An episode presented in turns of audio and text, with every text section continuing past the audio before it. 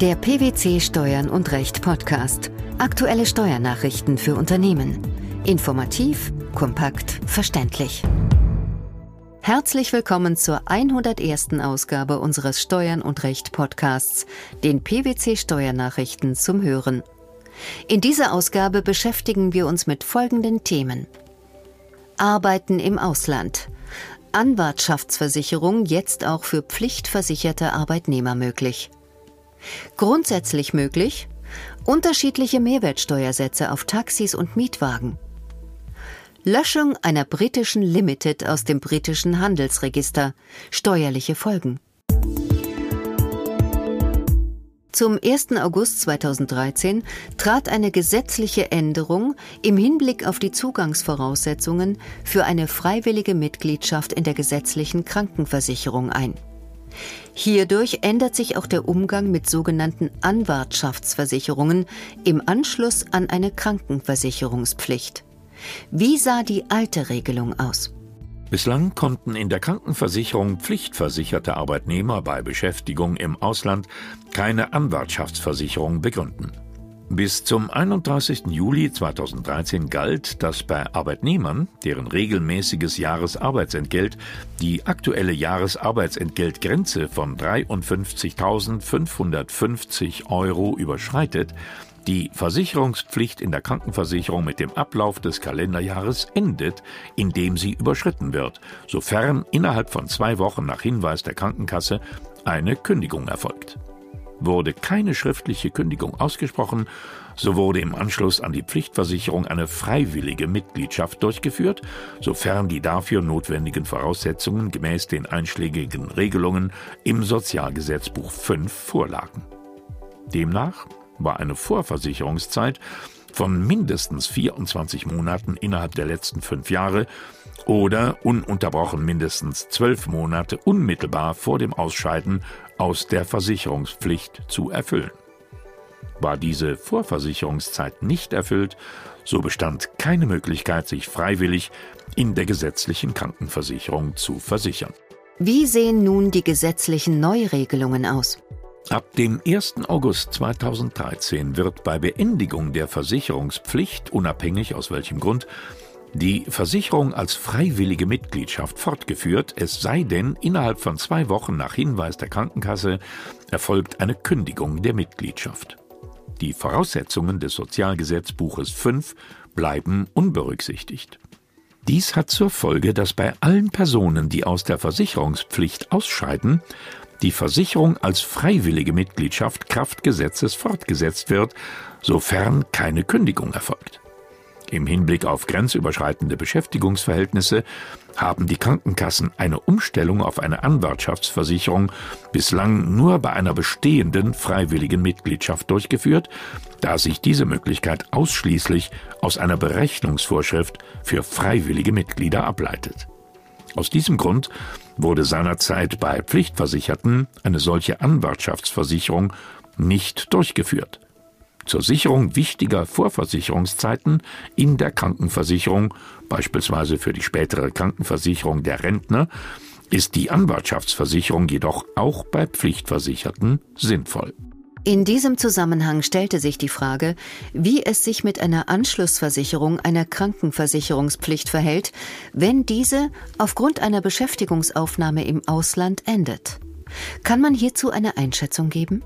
Dazu sagt Rentenberater Ulrich Buschermöhle von PwC, Aufgrund der neuen Regelungen ab dem 1. August 2013 vertreten wir die Auffassung, dass eine Anwartschaftsversicherung bei Beschäftigung im Ausland im Anschluss an eine Pflichtversicherung in der gesetzlichen Krankenversicherung möglich ist. Ist es möglich, diese Einschätzung an einem Beispiel zu erläutern? Ja. Wird etwa ein krankenversicherungspflichtiger Arbeitnehmer von seinem Arbeitgeber für sechs Monate in Singapur bei der dortigen Tochtergesellschaft beschäftigt, dann findet das deutsche Sozialversicherungsrecht keine Anwendung mehr, da die notwendigen Voraussetzungen dafür nicht länger vorliegen. Demzufolge endet auch die Versicherungspflicht in der Krankenversicherung. Der Wohnsitz bzw. gewöhnliche Aufenthalt bleibt aufgrund der Kürze der Auslandsbeschäftigung in Deutschland bestehen. Erfolgt innerhalb von zwei Wochen nach Hinweis der Krankenkasse keine Kündigung der Mitgliedschaft, so wird die Versicherung als freiwillige Mitgliedschaft fortgeführt. Aufgrund der Auslandsbeschäftigung ist der Beitrag wegen der Berechnungsgrundlage für einen Anwartschaftstarif zu berechnen. Die Krankenkasse ist jedoch rechtzeitig über die Auslandsbeschäftigung zu informieren, da die Beitragsberechnung andernfalls zum Höchstbeitrag erfolgt. Ist die Lage anders, wenn ein krankenversicherungspflichtiger Arbeitnehmer von seinem Arbeitgeber für einen längeren Zeitraum, beispielsweise zwei Jahre, bei der Tochtergesellschaft in Singapur beschäftigt wird? Auch hier endet die Anwendung des deutschen Sozialversicherungsrechts, weil die notwendigen Voraussetzungen nicht weiter vorliegen. Demzufolge endet auch hier die Versicherungspflicht in der Krankenversicherung. Der Wohnsitz bzw. der gewöhnliche Aufenthalt in Deutschland wird aufgegeben, nach Ende der Beschäftigung kehrt der Arbeitnehmer jedoch wieder nach Deutschland zurück. Hier gilt, sobald der Wohnsitz bzw. der gewöhnliche Aufenthalt in Deutschland aufgegeben wird, ist eine freiwillige Mitgliedschaft grundsätzlich nicht möglich.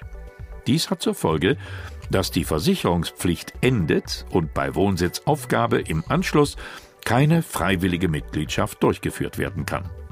Dazu Ulrich Buschermöhle.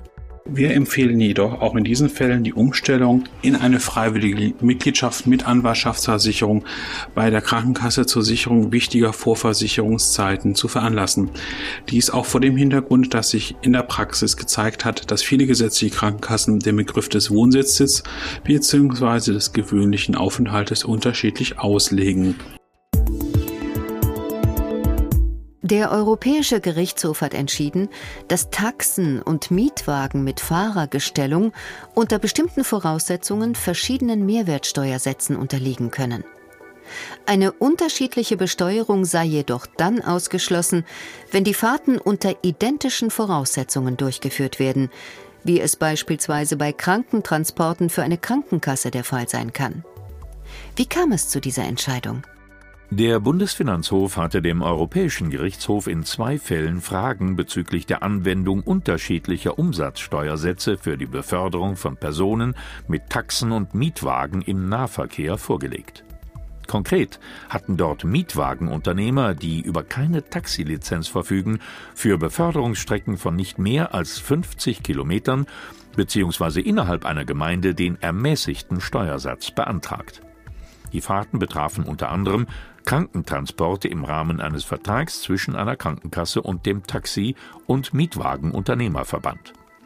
Die Kläger waren der Ansicht, die Umsatzsteuer sei wettbewerbsneutral ausgestaltet und insofern müsse auch Mietwagenunternehmern der ermäßigte Steuersatz zugestanden werden. Im Kern ging es um die Beantwortung der Frage, ob Taxileistungen und Mietwagenleistungen sich so ähnlich sind, dass die im Umsatzsteuergesetz vorgesehenen unterschiedlichen Steuersätze dem unionsrechtlichen Neutralitätsgebot widersprechen, das es verbietet, gleichartige und deshalb miteinander im Wettbewerb stehende Waren oder Dienstleistungen hinsichtlich der Mehrwertsteuer unterschiedlich zu behandeln. Wie erläuterte der EuGH seine Entscheidung?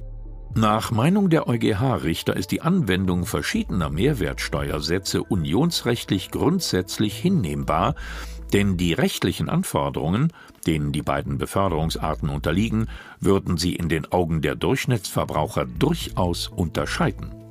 Wenn dieser Unterschied auf die jeweilige Entscheidung des Nutzers, die eine oder die andere Beförderungsart zu wählen, maßgeblichen Einfluss hat, wäre dies also unbedenklich. Der EuGH hält die Anwendung eines anderen Mehrwertsteuersatzes allerdings für ausgeschlossen, wenn das Beförderungsentgelt in einer Vereinbarung festgelegt ist und diese in gleicher Weise für die Taxiunternehmen und die Mietwagenunternehmen mit Fahrergestellung gilt, wie es insbesondere bei Krankentransporten für eine Krankenkasse der Fall sein kann, wenn die Vereinbarung für beide Beförderungsarten lediglich die Pflicht zur tatsächlichen Durchführung des Transports vorsieht? Und wenn die Taxiunternehmen nicht den außerhalb dieser Vereinbarung für sie geltenden besonderen rechtlichen Anforderungen unterliegen. Ob Taxifahrten und Fahrten mit einem Mietwagen inklusive Fahrer tatsächlich verschiedene Angebote sind, muss jetzt der Bundesfinanzhof abschließend klären. Was passiert, wenn eine in Deutschland tätige britische Limited aus dem britischen Handelsregister gelöscht wird? Sie besteht jedenfalls bis zu ihrer vollständigen Abwicklung als sogenannte Restgesellschaft steuerlich fort. Dies hat das Bundesfinanzministerium in einem eigens veröffentlichten Schreiben verdeutlicht. Was muss man in diesem Zusammenhang wissen? Im britischen Gesellschaftsrecht nimmt die Limited eine ähnliche Stellung ein wie in Deutschland die GmbH. Für den Fall, dass die Limited in Deutschland tätig wird und sich der Ort der Geschäftsleitung im Inland befindet, wird sie steuerlich wie eine deutsche Kapitalgesellschaft behandelt. Die Vorteile der Limited liegen in den einfachen Gründungsformalitäten, der Flexibilität, das Nominalkapital frei wählen zu können, es gibt kein erforderliches Mindestkapital, wie beispielsweise bei einer GmbH mit 25.000 Euro, und der Tatsache, dass Änderungen im Gesellschaftsvertrag nicht notariell zu beurkunden sind. Gleichwohl muss eine hier aktive britische Limited als Zweigniederlassung in das hiesige Handelsregister eingetragen werden und Buchführungs- und Rechnungslegungsvorschriften, und zwar sowohl in Großbritannien als auch in Deutschland, beachten. Wird die britische Limited aus dem britischen Handelsregister gelöscht, endet ihre rechtliche Existenz unverzüglich und noch vorhandenes Vermögen verfällt der britischen Krone. Eine im deutschen Handelsregister eingetragene Zweigniederlassung ist mangels eigener Rechtspersönlichkeit immer dann zu löschen, wenn die Hauptniederlassung im ausländischen Heimatregister gelöscht worden ist. Welche steuerlichen Folgen hat die Löschung in Deutschland? Eine Limited mit statutarischem Sitz in Großbritannien und Ort der Geschäftsleitung im Inland unterliegt mit ihren sämtlichen Einkünften der unbeschränkten deutschen Steuerpflicht. Befindet sich der Ort der Geschäftsleitung nicht im Inland, unterliegt die Limited mit ihren inländischen Einkünften der beschränkten Steuerpflicht. Verfügte die gelöschte Limited über inländisches Vermögen, dazu gehören beispielsweise Steuererstattungsansprüche, wird sie in Deutschland so gestellt, als ob sie bis zu ihrer vollständigen Abwicklung und Verteilung des inländischen Vermögens als sogenannte Restgesellschaft fortbestünde. Der Abwicklungszeitraum beginnt mit der Löschung im britischen Handelsregister. Setzen der oder die Gesellschafter der gelöschten Limited allerdings eine werbende Tätigkeit fort, begründen sie einen neuen Unternehmenszweck. Die Besteuerung der gewerblichen Tätigkeit hat dann nach allgemeinen Grundsätzen als Einzelunternehmer oder als Mitunternehmer einer Personengesellschaft zu erfolgen. Wenn Vermögen der Restgesellschaft im Rahmen der weitergeführten Tätigkeit durch den oder die fortsetzungswilligen Gesellschafter genutzt wird, beispielsweise Geschäftswert, Kundenstamm, Maschinen oder sonstige Wirtschaftsgüter, ist regelmäßig von einer unentgeltlichen Sachauskehrung in Form einer Eigentumsübertragung oder Nutzungsüberlassung auszugehen. Mit welchen Folgen? In solchen Fällen müssen die Voraussetzungen einer verdeckten Gewinnausschüttung geprüft werden. Im Fall der sogenannten Restoration, also der Wiederherstellung der Limited nach erfolgter Löschung, wird die Limited nach britischem Recht so behandelt, als wäre die Löschung nie erfolgt. Dementsprechend lebt auch eine gegebenenfalls zuvor beendete deutsche Steuerpflicht rückwirkend wieder auf. Freiwillige Mitglieder in der gesetzlichen Krankenversicherung und die Änderung der Zugangsvoraussetzungen, unterschiedliche Mehrwertsteuersätze auf Taxis und Mietwagen, sowie Löschung einer britischen Limited aus dem britischen Handelsregister und die steuerlichen Folgen. Das waren die Themen der 101. Ausgabe unseres Steuern und Recht Podcasts, den PwC Steuernachrichten zum Hören. Wir freuen uns, dass Sie dabei waren und hoffen, dass Sie auch das nächste Mal wieder in die PwC Steuernachrichten reinhören. Steuerliche Beiträge zum Nachlesen finden Sie in der Zwischenzeit unter blogs.pwc.de slash steuern und recht.